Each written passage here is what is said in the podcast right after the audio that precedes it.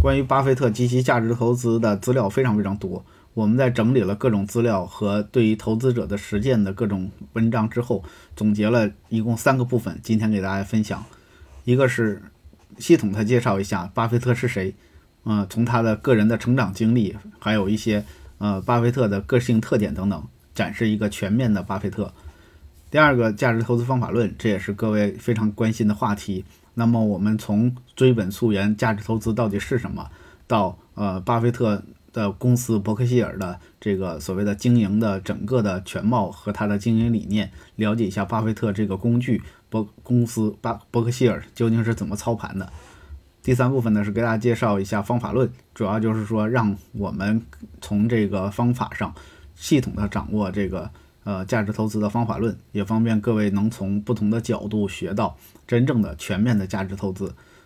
第三个大部分主要是看在中国的价值投资适用性，呃，这里边有很多很多复杂的内容，但是我们摘取了一些大家最关心的，比如说 A 股散户应当从中学习什么，这个可能是啊我们这门课最大的受众，就是一些想入场的，想在股市当中纷繁复杂的信息当中找到最适合自己的人，那么。到底他们应该学到的是什么？真正的应该知道的是什么？有一个排比句儿，我们可以帮大家系统化的梳理一下，特别好玩。第二部分就是呃，我们抛出来了吴敬琏当时在中国市场上叫做呃中国股市赌场论，也是希望说能够真正的从呃整个行业和资本市场在国家的经济重要性看到说，到底我们如何来理解股市、股票还有这个投资的整个的环境。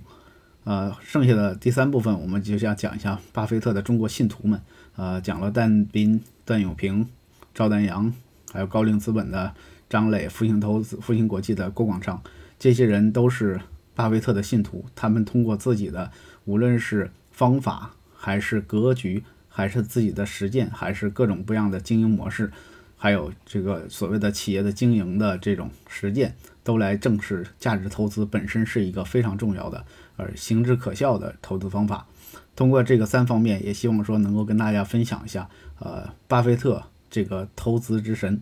呃，通过股票市场能成为首富的这样一个呃神级的人物，能够呃给我们带来哪些启示？其实呃最重要的是，我觉着呃大家要学会方法。掌握全面的理念啊，其实那些技术性的东西，我们还会有很多的课，大家可以去学。但是我觉得掌握一个非常好的价值投资的理念，还是对各位非常有帮助的。